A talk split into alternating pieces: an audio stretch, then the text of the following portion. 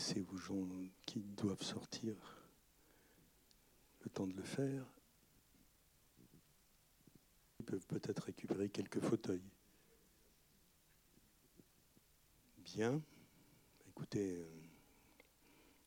en juger par vous d'entre vous et apprécier le film, alors on peut, on peut donner directement la parole à la salle pour une question, à moins que Roland souhaite dire un Vous êtes incroyable, hein, Angers, d'être venu aussi nombreux. Et de rester en plus. Vraiment, mille fois merci. Même s'il y aura des critiques derrière, mais quand même merci. Voilà, alors, une, euh, une question pour commencer? Les choses. Je ne suis pas du tout spécialiste du cinéma. J'ai vu dans le générique que vous parlez de scénario. Et pour moi, j'associais scénario à une œuvre euh, d'esprit. Donc j'imagine que dans, le scénario, enfin je, pense que dans le scénario, et y compris dans un documentaire, on fait un choix et on fait passer un certain nombre d'idées. Donc voilà, ce que je voulais dire, c'est euh, le côté fictif des choses, qui est une connotation que j'associe à scénario, et puis le côté euh, réaliste, que j'associe au côté documentaire, mais voilà, comment vous l'avez géré, etc. C'est vrai que le mot plus juste, c'est narration. Enfin, voilà, construire une narration, scénario, bah oui, c'est le thème un peu générique, c'est celui que j'ai mis parce qu'il fallait faire un choix. Mais oui, moi, j'ai écrit une narration. Il y a des thèmes que j'avais envie de développer. Euh, vous l'avez vu, la notion de résistance, euh, euh, de crime de guerre, enfin voilà tout ça, qui arrive dans la deuxième partie du film. Et avant de développer ça, je me suis vite aperçu euh, que quand j'ai construit ma narration, pas le scénario, la narration on va dire, qu'il fallait impérativement passer un peu de temps pour expliquer l'histoire. Donc ça, c'est les 20 premières minutes que vous passez avec Pierre Stamboul, euh, avec, euh, oui, Pierre Stamboul, mais beaucoup avec Elias Sambar, qui est un historien, où on a choisi au montage, enfin, moi j'ai choisi des, des, illustrations par des dessins. Vous avez vu, après, je trouvais qu'esthétiquement, c'était pas mal, quoi. Voilà, mais effectivement, euh, quand c'est pas vraiment un scénario, c'est une narration avec des thèmes que j'avais envie de développer. C'est peut-être le mot plus juste, narration, que scénario. Non, non, du tout, je l'ai pas du tout pris comme ça, mais parce que c'est vrai que c'est plus une narration avec ma sensibilité et avec les thèmes que j'avais envie de développer au travers de différentes interviews de, personnalités entre guillemets reconnues pour avoir traité ça dans leur œuvre. Euh, Palestine-Israël et croiser ça avec des témoignages de terrain. Quoi, voilà. Donc tout ça, c'était un espèce de gros melting pot qu'il a fallu euh, un peu ordonnancer pour que ça reste attractif, parce que l'objet, moi je suis un passionné de cinéma, je voulais que ça soit quand même un objet cinématographique qui soit agréable à regarder. Je ne sais pas si j'aurais réussi, mais en tout cas, c'était quand même bien mon objectif, en ayant, comme je l'ai dit tout à l'heure, une rigueur intellectuelle la plus forte possible. Quoi. Je vais juste euh, peut-être euh, ennuyer un petit peu, euh, faire bouger. Est-ce que euh, les Israéliens avaient droit à un État ou pas? Euh, Bon, alors, laissez-les répondre.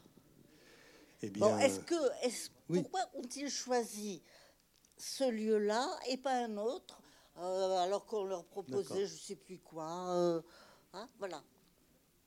Bon. Oui, donc par rapport au lieu, par rapport à la notion d'État et de peuple, c'est ça.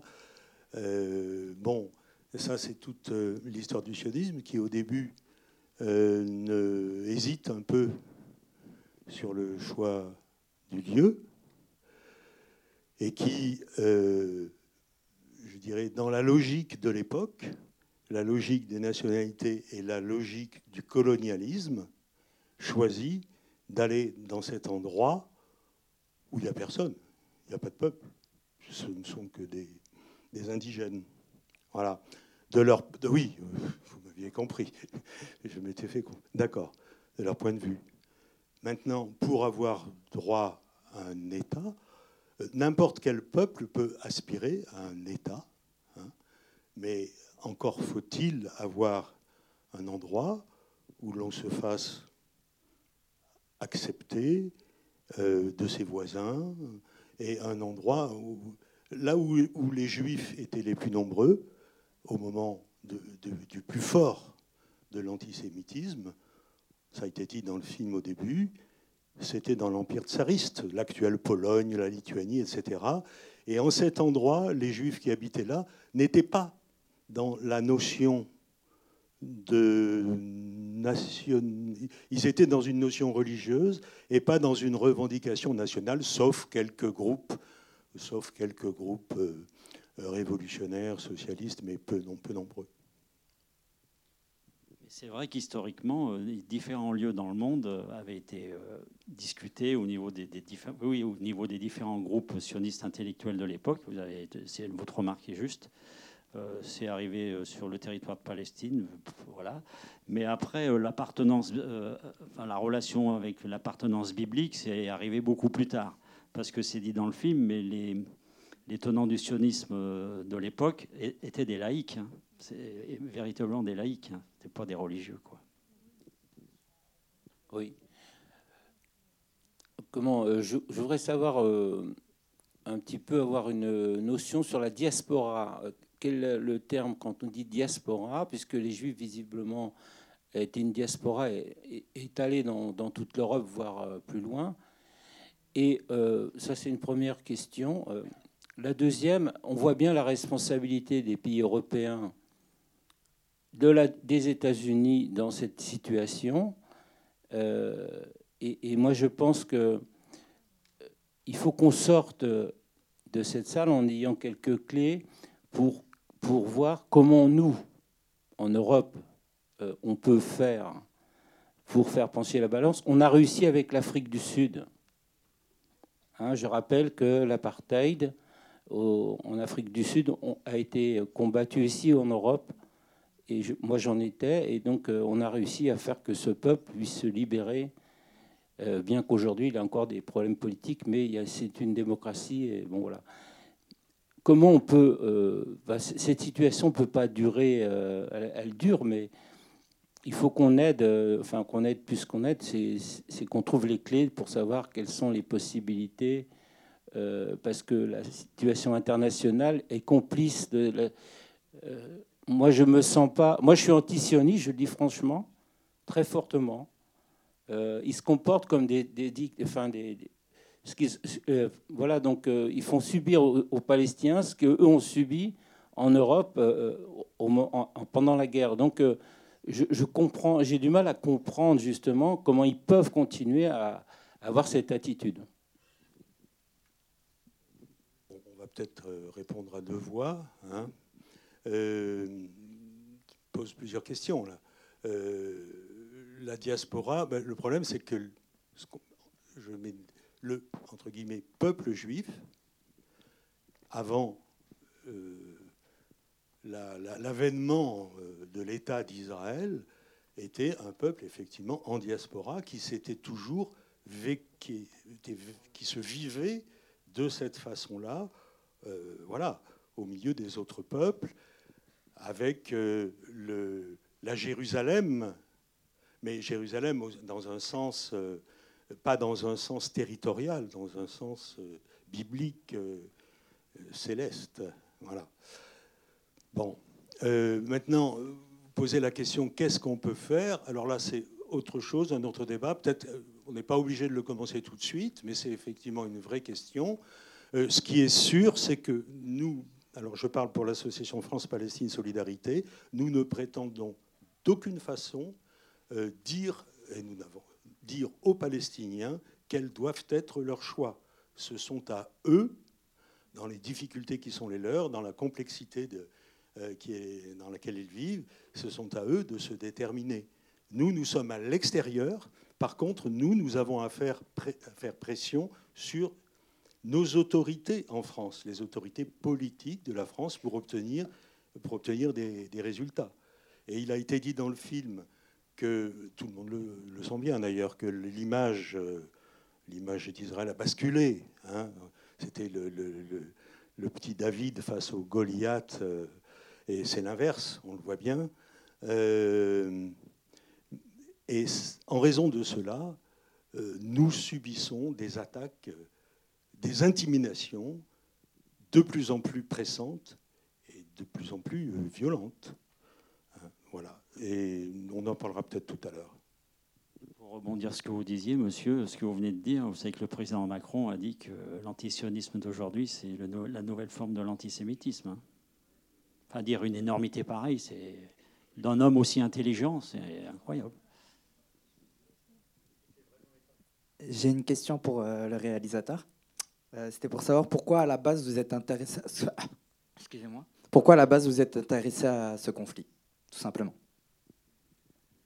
En fait, je m'occupe, enfin, je, m'intéresse à la géopolitique depuis très très longtemps et à Palestine-Israël aussi depuis très longtemps. C'est un endroit du monde que je trouve passionnant à étudier. Et alors, euh, pourquoi j'ai fait un film là-dessus C'est parce que hum, outre le fait que j'ai lu beaucoup de bouquins, que j'ai vu beaucoup de documentaires sur le sujet, donc je me suis commencé à me faire mon opinion en comprenant ce qui s'y passait. J'y suis allé une première fois en 2014 et je pense que les gens qui sont dans la salle vont être d'accord avec moi. Quand on va en Palestine une première fois, c'est comme quand on tombe dans la potion magique, c'est-à-dire qu'après ça vous, vous ne quitte plus jamais. Moi, j'ai été bouleversé, sûrement que des amis dans la salle aussi. lorsque vous y allez une première fois, que vous êtes confronté au quotidien de ce que vivent les Palestiniens. Moi, j'ai vécu dans des familles, différentes familles, musulmanes, chrétiennes, palestiniennes.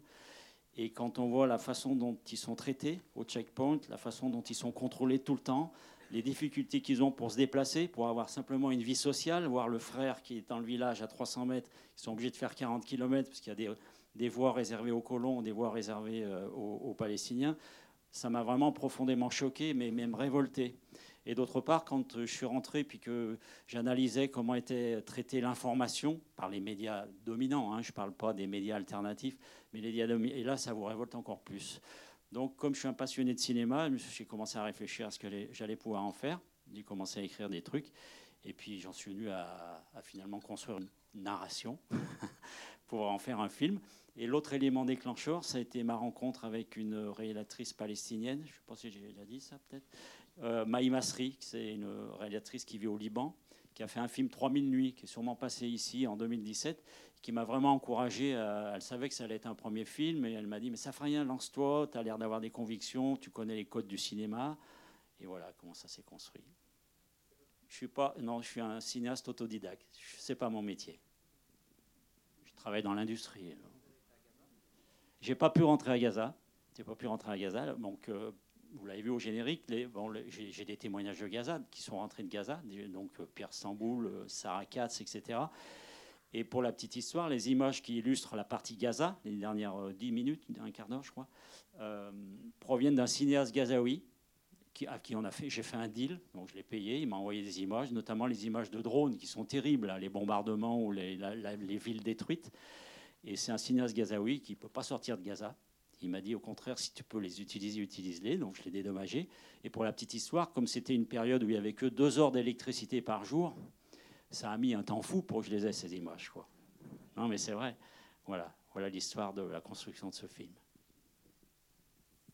Euh, oui, moi j'avais une question pour vous, euh, Monsieur Nurier. C'est euh, comment, parce qu'on voit qu'il y a beaucoup de témoignages dans, dans, votre film, donc comment vous avez pu être en contact avec tous ces gens de différents endroits en plus?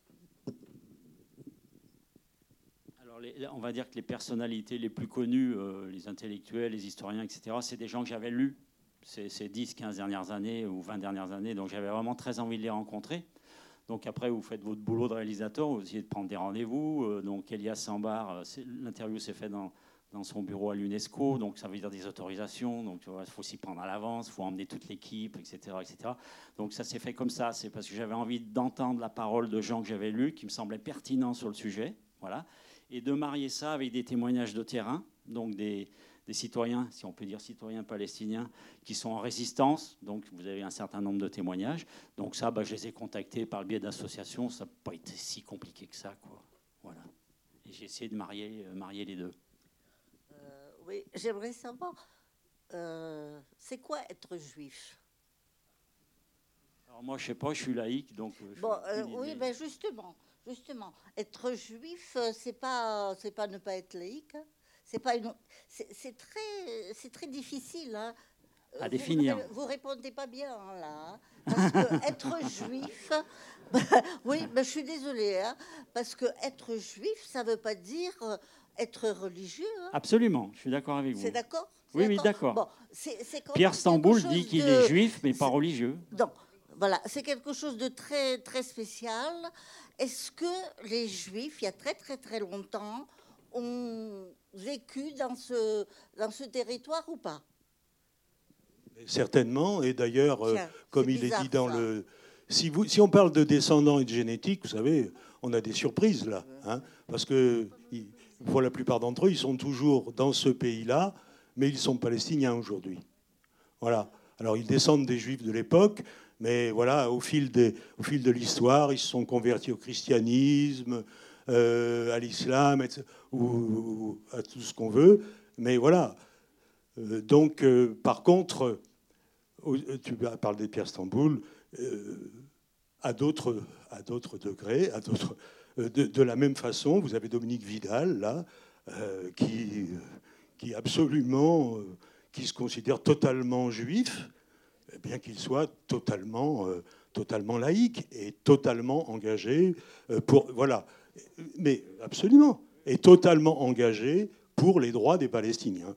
Voilà. Bonsoir. Euh, je voulais savoir ce qu'il en était de la gauche palestinienne, israélienne, pardon, et s'il y a un, une petite lueur d'espoir de ce côté-là.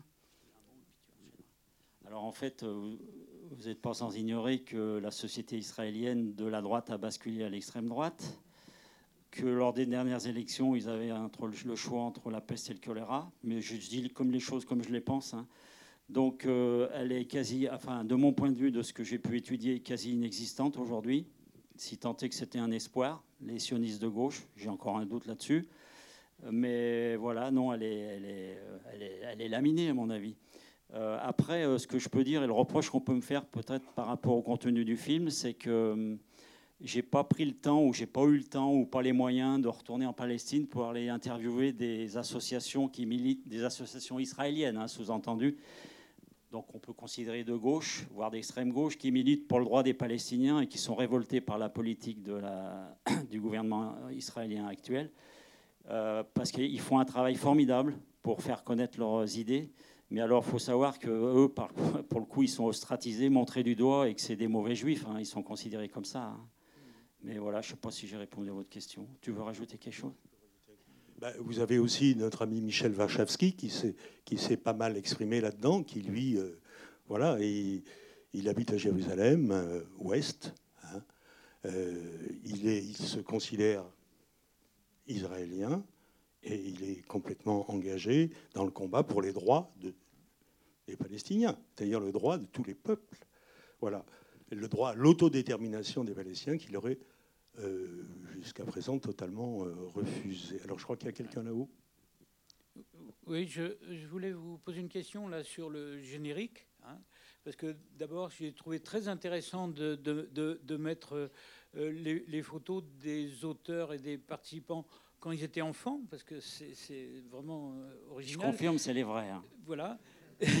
Et je voulais vous demander aussi, parce qu'au générique apparaît beaucoup Rhône-Alpes, la région Rhône-Alpes, en particulier Tarare, que je connais un peu, où vous avez sans doute fait des interviews. Bah non, c'est parce que je suis de là. Ah, d'accord, très bien. Et euh, donc, ma deuxième question, ça concerne la, diaspora, mais la diaspora palestinienne. Parce qu'en fait, on, on voit, on entend des interviews de gens d'origine palestinienne, mais qui parlent français parfait, vraiment parfait. Et donc, ma question, c'est il semble qu'il existe une élite palestinienne intellectuelle. Vous avez parlé de, cinéastes. Donc, est-ce qu'il y a eu aussi une émigration, euh, par exemple, dans, dans les Émirats ou dans d'autres pays arabes? Et, euh, Parce qu'il semble que c'est un niveau euh, comment, culturel assez intéressant. Voilà. Enchanté d'avoir fait connaissance d'un tararien. Merci. Euh, oui, bah, diaspora, alors je ne sais même pas combien, c'est 6 millions de Palestiniens qui vivent à l'étranger à peu près. Donc vous imaginez, il y en a quasiment autant à l'étranger que dans les territoires occupés plus Gaza. Donc elle est très importante. Ce que je peux dire par rapport aussi à la culture palestinienne, ce que modestement je sais pour l'avoir euh, euh, vu, lu, etc., la culture palestinienne, elle est très très présente et c'est vraiment euh, leur combat de toujours la mettre en avant, cette culture palestinienne, pour dire, voyez, on continue d'exister malgré toutes les difficultés. Et, d'autre part, euh, de ce que je sais, pour aussi avoir potassé le sujet, le peuple palestinien, c'est un des peuples arabes le plus éduqués, mais vraiment, parce qu'ils mettent le paquet sur l'éducation, malgré les difficultés. Par exemple, Gaza, euh, va bombarder une école où ils vont, louper leur tir, ça va être l'école qui va. Hein, et eh ben, ils vont se débrouiller pour que le lendemain, les gamins puissent étudier, même si c'est en plein air, etc. Tout ça pour vous dire vraiment, c'est ancré chez eux de toujours résister par la culture et par l'éducation de leurs enfants. Pourquoi? Parce qu'ils sont intimement persuadés qu'un jour, ils auront leur terre et qu'ils auront besoin d'intellectuels pour, pour mener le pays qu'ils espèrent. C'est ce que je peux témoigner. Oui, et puis c'est dit d'ailleurs dans le film, on n'a pas le droit d'arrêter, on n'a pas le droit d'abandonner. L'éducation, c'est l'éducation, la culture, c'est fondamental. Hein, sur la diaspora elle-même, les 6 millions dont tu as parlé, il faut bien comprendre d'ailleurs que c'est par cette diaspora, par les réfugiés à l'extérieur, c'est par eux qu'est revenue sur la scène internationale la question palestinienne qui avait disparu, qui, était, qui s'était enfouie dans, les sables, dans le sable en 1948. On ne parlait plus des Palestiniens, on parlait des réfugiés arabes. Voilà, c'est tout et les Palestiniens sont réapparus par l'intermédiaire, effectivement, à l'époque, dans les années 60 et puis 70, de la résistance des ceux qu'on appelait à l'époque les fédayines palestiniens, qui étaient des réfugiés au Liban, Jordanie, etc. Euh, oui, l'une des façons de soutenir la cause des Palestiniens à notre niveau, c'est certainement de participer au, boycott des produits euh, israéliens produits dans les zones occupées. J'aimerais savoir justement où en est le mouvement de boycott. Oui, alors ce mouvement de boycott, c'est un mouvement international. Il faut bien comprendre ça. Hein. Euh, il y a euh, le BDS, boycott des investissements sanctions, ça a été lancé en 2005, un an après, jour pour jour, un an après que la Cour internationale de justice a décrété l'illégalité du mur parce que ce mur était construit sur les terres palestiniennes. Et il faisait obligation aux États de ne pas y prêter assistance, de ne pas permettre que cela perdure, que ce mur puisse être construit. Or, les États ne faisant rien, 172 euh, organisations de la société civile palestinienne ont décidé, un an après, de manière symbolique, d'appeler à ce boycott pour, euh, les droits égaux euh, à l'intérieur d'Israël pour l'arrêt de la colonisation et de l'occupation de la Cisjordanie et de Gaza et pour les droits des réfugiés. Voilà.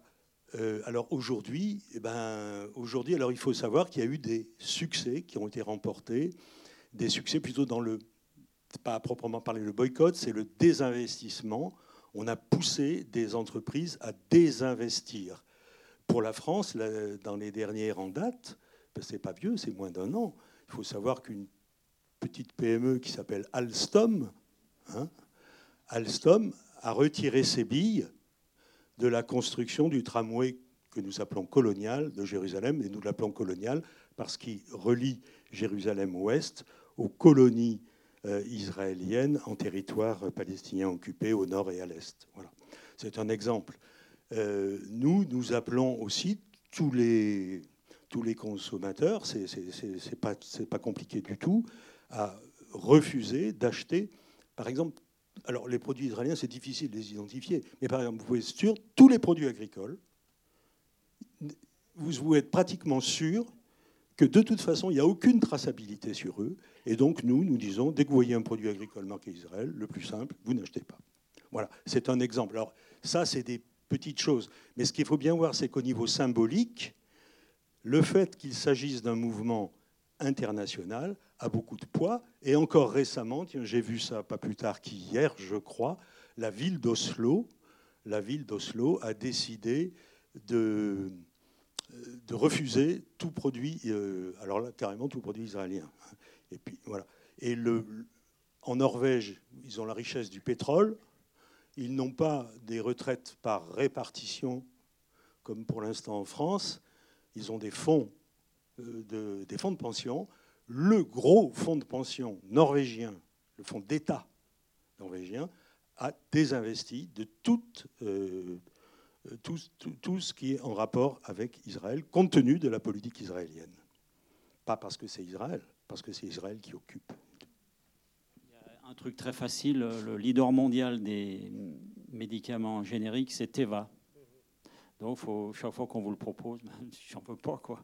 Voilà, parce qu'il est, en plus, il était installé, alors je crois qu'il s'est retiré, mais il était installé dans les colonies, euh, pour le coup, complètement illégal en regard du droit international. Voilà. Il y a eu une autre petite victoire, c'est Orange aussi, qui s'est retiré de son partenaire israélien. Bon, voilà, alors on est content de compter les petites victoires, mais ça fait aussi du bien et ça prouve que BDS. Euh, moi, je ne suis pas là pour en faire la promotion. J'ai fait une photo, ça existe et il y a des gens qui militent pour ça.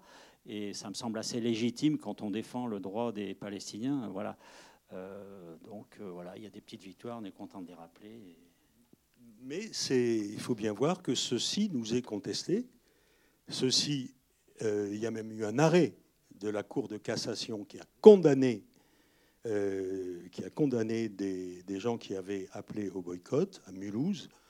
ils sont condamnés donc définitivement.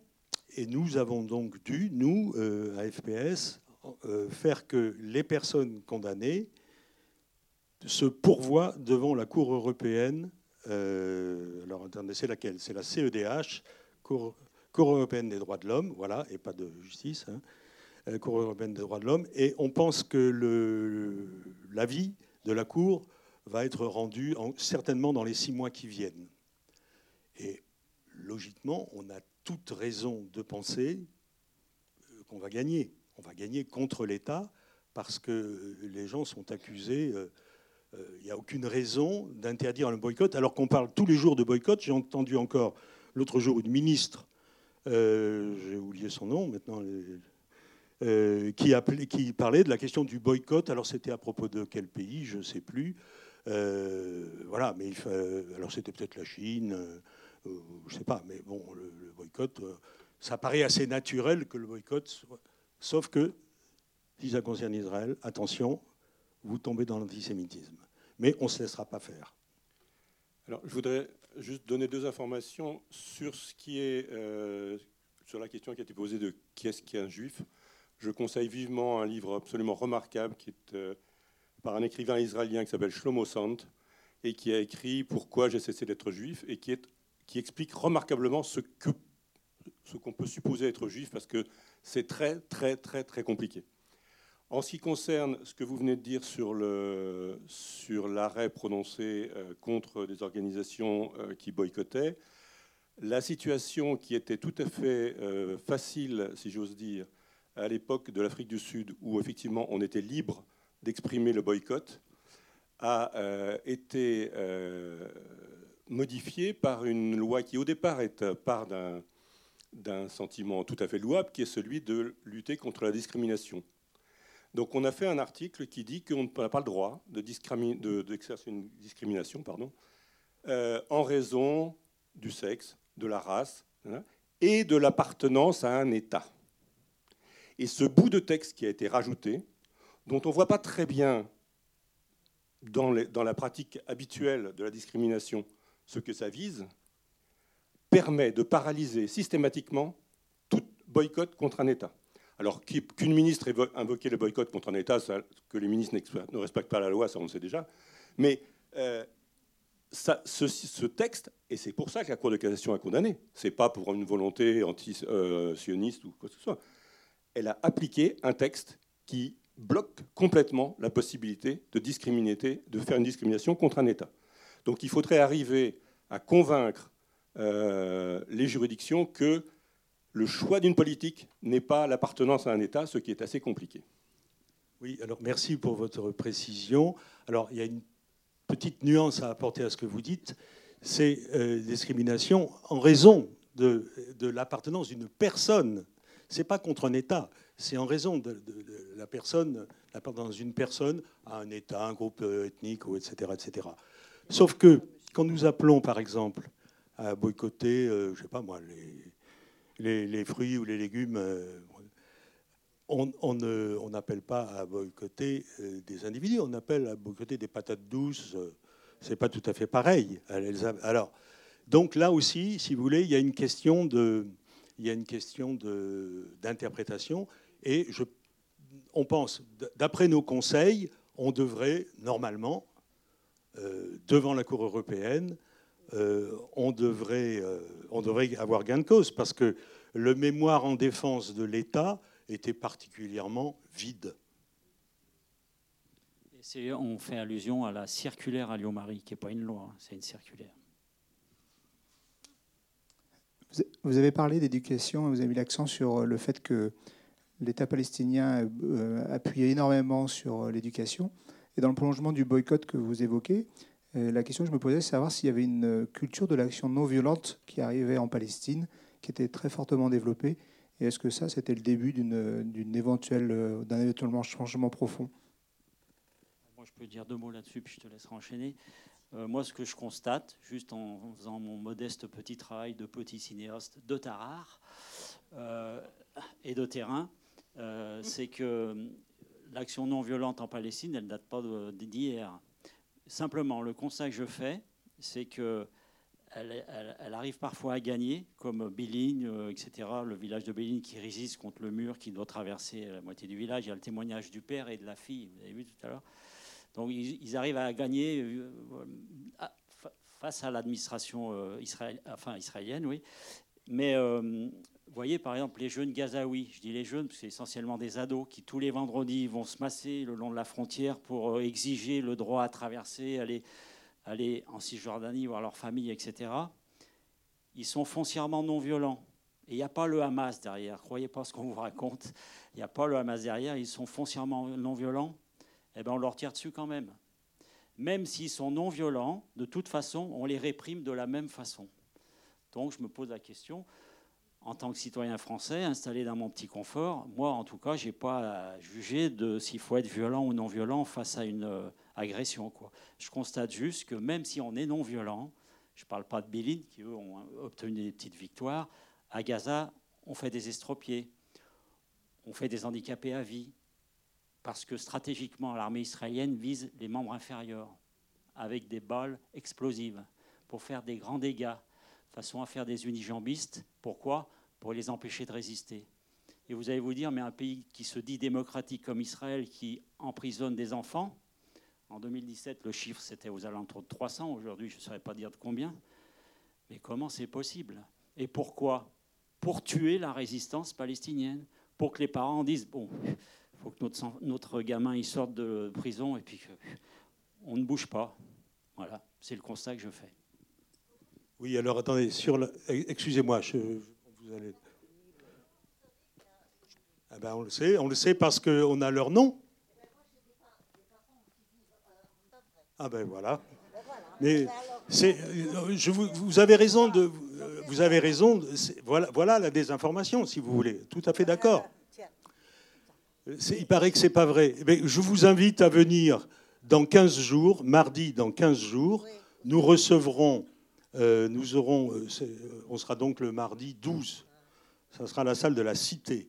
Nous recevrons deux personnes, Philippe Brisemur, qui est le porte-parole, celui qui a Amnesty est chargé de la, de la, violation des droits des enfants, qui parlera de manière assez générale. malheureusement, les droits des enfants sont violés dans bien d'autres endroits du monde. Hein. Et nous aurons avec nous Salah Amouri, réputé terroriste, qui est notre ami, qu'on a déjà accueilli il y a cinq ans ici, qui a été condamné à sept ans de prison alors qu'il était menacé de 14 ans et il a eu 7 ans parce qu'il a fait, il a accepté de plaider coupable. Ah, vous plaidez coupable, donc vous, êtes, vous reconnaissez que vous êtes un terroriste. Euh, non, bon.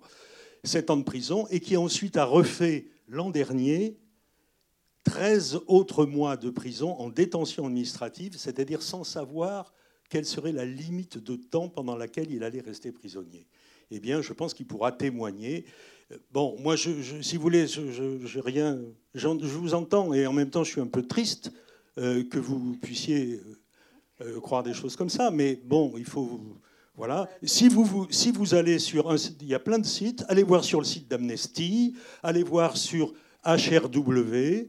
Human Rights Watch, allez voir sur des grandes ONG que, que vous ne pouvez d'aucune façon suspecter de parti pris, et voilà, faites-vous votre opinion. Rien à rajouter.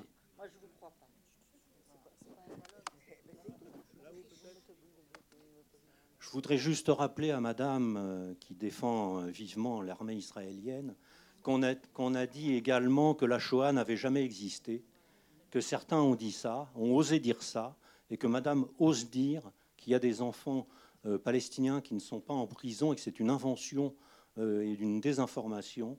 Alors je m'insurge là. Je voudrais juste ajouter, je voudrais juste dire un mot pour les Bédouins qui vivent également en Palestine et qui sont également victimes euh, de l'armée israélienne, qui voient euh, euh, démolis, leurs écoles démolies, leurs élevages décimés. Donc voilà, je voudrais avoir une pensée pour les Bédouins.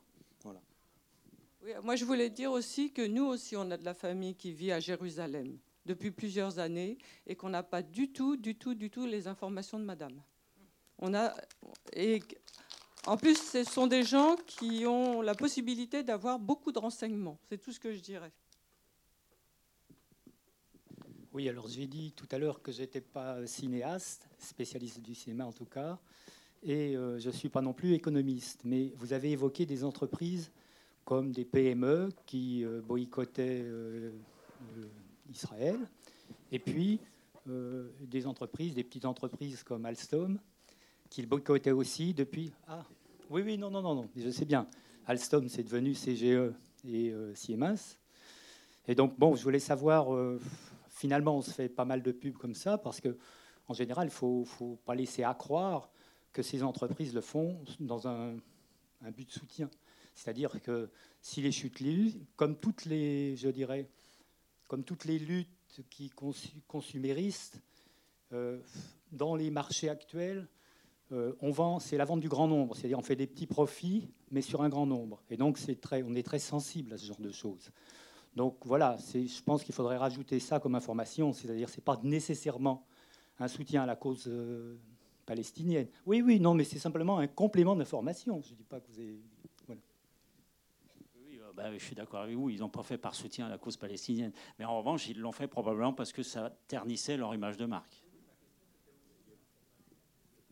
moi j'ai une question sur le film. Je voudrais savoir euh, si au montage, vous avez supprimé des images violentes. Ouais, d'accord. Pas, des miennes, mais des images du copain, euh, enfin du copain de, la relation que j'avais à Gaza, qui m'a envoyé des images, mais je ne les ai pas mises parce que je voulais pas tomber, dans l'inverse, euh, style son copain qui est en train de mourir sous ses yeux, enfin, parce qu'il a reçu une balle, il en a reçu une autre d'un sniper israélien. Je voulais pas tomber dans ce. Mais oui, j'ai des images bien pires que celle-là. Euh, au niveau du style, pourquoi, euh, quand vous interrogez des personnes, vous faites des plans aussi rapprochés sur le visage? C'est un peu. les, les, interviews qu'on a fait, euh, style confort, avec deux, cadre, alors deux cadreuses, c'est temps des filles qui étaient avec moi.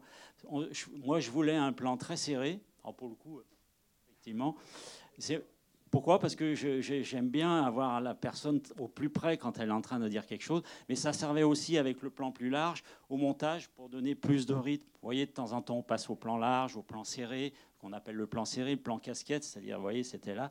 Et parce que j'aime bien, j'aimais bien voir le, visage des interviewés de temps en temps au montage, comme ça.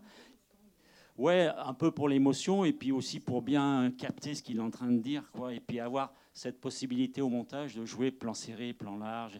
Alors vous avez dû pouvoir remarquer, parce que vous avez l'air d'être très avisé, que par exemple à Jérusalem, mes plans ils sont fixes parce que j'étais tout seul avec ma petite caméra euh, semi-professionnelle et là j'avais qu'un plan fixe quoi. À la différence des, interviews plus confort que j'ai fait de Ziegler, de, Grèche, Vidal, euh, où là on avait travaillé avec deux caméras, preneur de son, etc. Pas si est-ce que ça veut dire qu'on s'achemine vers la fin de la discussion? Moi, je ne veux pas couper la parole à qui que ce soit, mais j'ai d'autres choses à dire avant que vous ne partiez. Donc, je ne suis pas non plus géopoliticien, mais ça m'intéresse aussi. Et vous avez choisi les Amérindiens, le problème amérindien, pour faire un parallèle avec euh, Israël. Et puis vous avez évoqué de façon très fugace le problème de l'Algérie. Et je relis ça à la fin avec l'intervention de l'ancien directeur du monde diplomatique, disant il faut commencer, le premier combat, c'est l'attribution des mêmes droits à tous. Mais je signalerai qu'en Algérie, les, Algériens avaient les mêmes droits que les Français. Non, non, avaient les mêmes droits, pas pragmatiquement. Oui. Oui. Et donc voilà, pour le choix, c'est-à-dire c'est effectivement ce qui est dit, c'est aux Palestiniens de faire le choix. J'aimerais bon, que vous précisiez un petit peu euh, ma pensée, parce qu'elle est un peu confuse à ce niveau-là. Le parallèle avec les Amérindiens, c'est parce que dans les discussions, que j'ai eues avec les, Palestiniens, dans différentes familles, deux ou trois fois, euh, quand ils étaient un peu énervés, ils me disaient, vous voyez, les Occidentaux, si vous faites rien pour nous soutenir, pour nous aider, on va finir comme les Indiens d'Amérique dans des réserves. Et c'est assez vrai quand on voit le territoire comme il est morcelé par les colonies. Hein, et on se dit, mais pétard, mais c'est vrai, ça, dans 20-25 ans, ça va être des, Palestiniens, ils vont être comme des Indiens dans les réserves. Alors j'ai eu l'opportunité d'attraper le, représentant de la nation cheyenne, parce qu'en plus, je trouve que c'est assez fort ce qu'il dit. Et donc je l'ai interviewé pour la petite histoire chez son éditeur euh, français en Ardèche. Et oui, ouais, c'est mon choix de réalisateur d'avoir voulu faire ce parallèle avec les Amérindiens il m'a semblé qu'il était pertinent. Voilà. Comme il m'a semblé qu'il était pertinent le, parallèle avec euh, l'Afrique du Sud.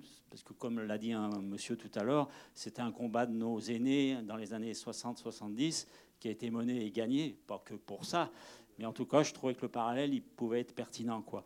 Après, sur votre autre question sur le, droit pour tous, hein, c'est ça. Ça, c'est développé par Grèche et Vidal de leur analyse de, politiciens journalistes parce qu'ils euh, voient que c'est un des combats, un des axes de combat de la société palestinienne en résistance, de se dire bon, 800 000 colons, ça va être quand même difficile de les faire repartir. Est-ce que le combat, je ne porte pas de jugement, hein, moi je suis juste un témoin, euh, est-ce que le combat, un des combats, un des axes de combat, c'est de se dire finalement, il faut mettre le paquet pour le même droit pour tous, sur le grand territoire qui s'appelle Israël plus Palestine. Oui, euh, oui, quelque chose là-dessus. Effectivement, euh, c'est certainement ce qui, dans la jeunesse aujourd'hui, ce qui est le plus porté. Euh, les jeunes qui sont, nous, l'année dernière à cette époque, on était, on était là-bas en Palestine et en Israël. Et on a vu un jour débarquer sur une plage de Jaffa à côté de Tel Aviv un, ou deux quarts de, gamins qui venaient de Jenin. Ils avaient fait tout un tas de démarches pour pouvoir venir. Ils avaient réussi à venir. Eh ben, pour la majorité d'entre eux, c'était la première fois qu'ils voyaient la mer à 40 km de chez eux. Quoi. Et bon, voilà. Et eux, ben, voilà, on, veut voir la mer. Donc, euh, aujourd'hui, il y a cette aspiration oh, la politique, c'est compliqué. Nous, on veut notre droit. On veut les droits. Euh, euh, moi, je veux les mêmes droits que tout le monde. Alors, il ne faut pas se leurrer, c'est que de toute façon, compte tenu du rapport de force, c'est bien dit d'ailleurs, je crois, par Alain Grèche dans le film, euh, compte tenu du rapport de force, euh, eh ben, un seul État aujourd'hui, ben, c'est un État dominé, c'est un État d'apartheid. Et, deux États, euh, ça paraît extrêmement difficile aussi. Pour autant, nous, notre bagarre en France, sans du tout interférer sur le choix des Palestiniens, nous, c'est de demander à notre gouvernement, reconnaissez l'État de Palestine. Ça ne changera rien sur le terrain, mais ça changera en termes symboliques et en termes juridiques sur les, deux parties. Et ça, mais ça, euh, euh, les déclarations sont constantes depuis plus de dix ans. Nous reconnaîtrons l'État de Palestine, le moment venu. Pour l'instant, il n'est pas venu. Voilà. Bon, alors, euh, si on termine ici, moi je vous invite, donc vous avez bien compris qu'on était très content de, la venue de Roland. Euh, nous, on est une association de solidarité. On cherche à la renforcer le plus possible. On cherche à impliquer le plus de gens possible dans nos diverses actions. Et il y a notamment ce qu'on cherche à faire aujourd'hui en direction de nos députés, et principalement des députés de la majorité présidentielle, mais pas que. Hein. C'est faire que euh, une résolution scélérate qui est proposé par un député qui s'appelle Sylvain Maillard, député de Paris, qui s'était rendu célèbre en disant que 75% des sans-domicile fixe à Paris le faisaient par choix personnel. Ça, c'était au début, euh, quand il était jeune député, il y a euh, deux ans et demi.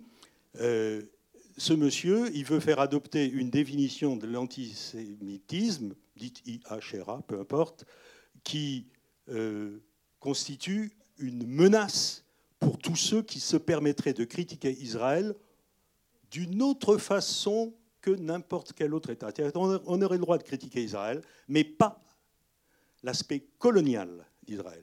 S'il y a parmi vous des lecteurs de West France, il y a eu, il y a trois jours, je crois, un point de vue de Michel Vievorka qui disait des choses pas inintéressantes, sauf, il y avait une phrase où il disait ça. Aujourd'hui, de l'extrême gauche à l'extrême droite, euh, il y a des gens qui critiquent le côté colonial d'Israël et c'est inadmissible.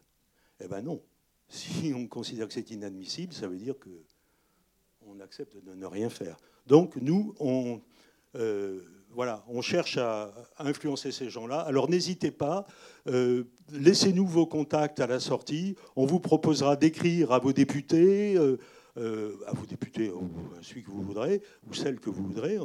voilà. Et il faut savoir qu'en Maine-et-Loire, il y en a deux qui ont signé cette résolution. L'un, c'est le député de Cholet, qui s'appelle euh, Masseglia, et l'autre, c'est une députée euh, euh, d'une partie d'Angers, qui s'appelle Mme Dubré-Chira. Voilà.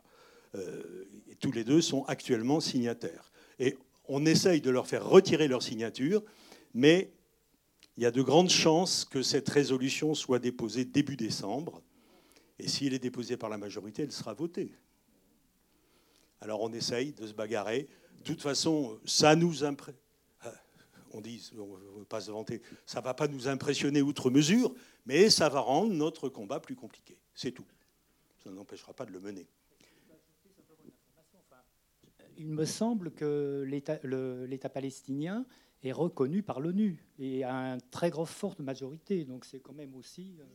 L'État, tu as raison, vous avez raison, euh, d'accord. L'État palestinien est reconnu comme État non membre, c'est-à-dire qu'il n'est pas membre de l'ONU à part entière, mais c'est un État, c'est reconnu comme un État. Mais là, on reste dans une certaine fiction, parce que la France a voté pour le reconnaître comme État non membre, et elle ne le reconnaît pas comme État. Un peu compliqué. Voilà. Bon, eh bien écoutez... Euh, J'ai deux petites choses pour conclure. D'abord, encore mille fois, merci Angers d'être venu aussi nombreux et aussi nombreuses. Vraiment, ça fait vraiment chaud au cœur message de mon distributeur. Si vous avez aimé, si vous avez trouvé la dimension pédagogique euh, pertinente, etc., vous allez sur Allociné et parce que vous mettez un petit truc sympa. Si vous n'avez pas aimé, vous n'êtes pas obligé de le mettre. Euh, voilà. Euh, et ça paraîtra que le 6 novembre, le jour de la sortie ou le lendemain. Donc voilà. Et puis la page Facebook, des petits mots sympas. Les insultes, j'en ai reçu c'est, c'est pas la peine. Euh, voilà. Et puis j'aime bien finir par cette conclusion de, citation de Desmond Tutu que j'adore et que je fais mienne. Desmond Tutu, il dit euh, rester neutre face à une situation d'injustice, c'est finalement être du côté de l'oppresseur. Merci beaucoup.